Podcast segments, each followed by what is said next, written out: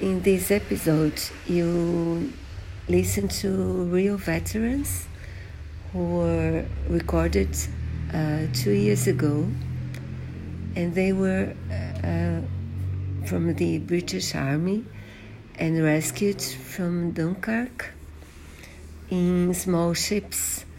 Uh, Churchill asked for uh, civil, for common people to rescue their soldiers who were ambushed in the Dunkirk uh, beach and would be could be imprisoned by the um, German army was uh, very close.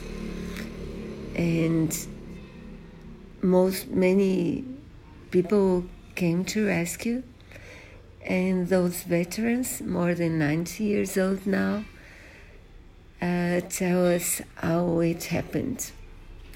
I did enjoy listening to it. I hope you you like it too. I'll put the link be below. Really interesting. Don't miss it.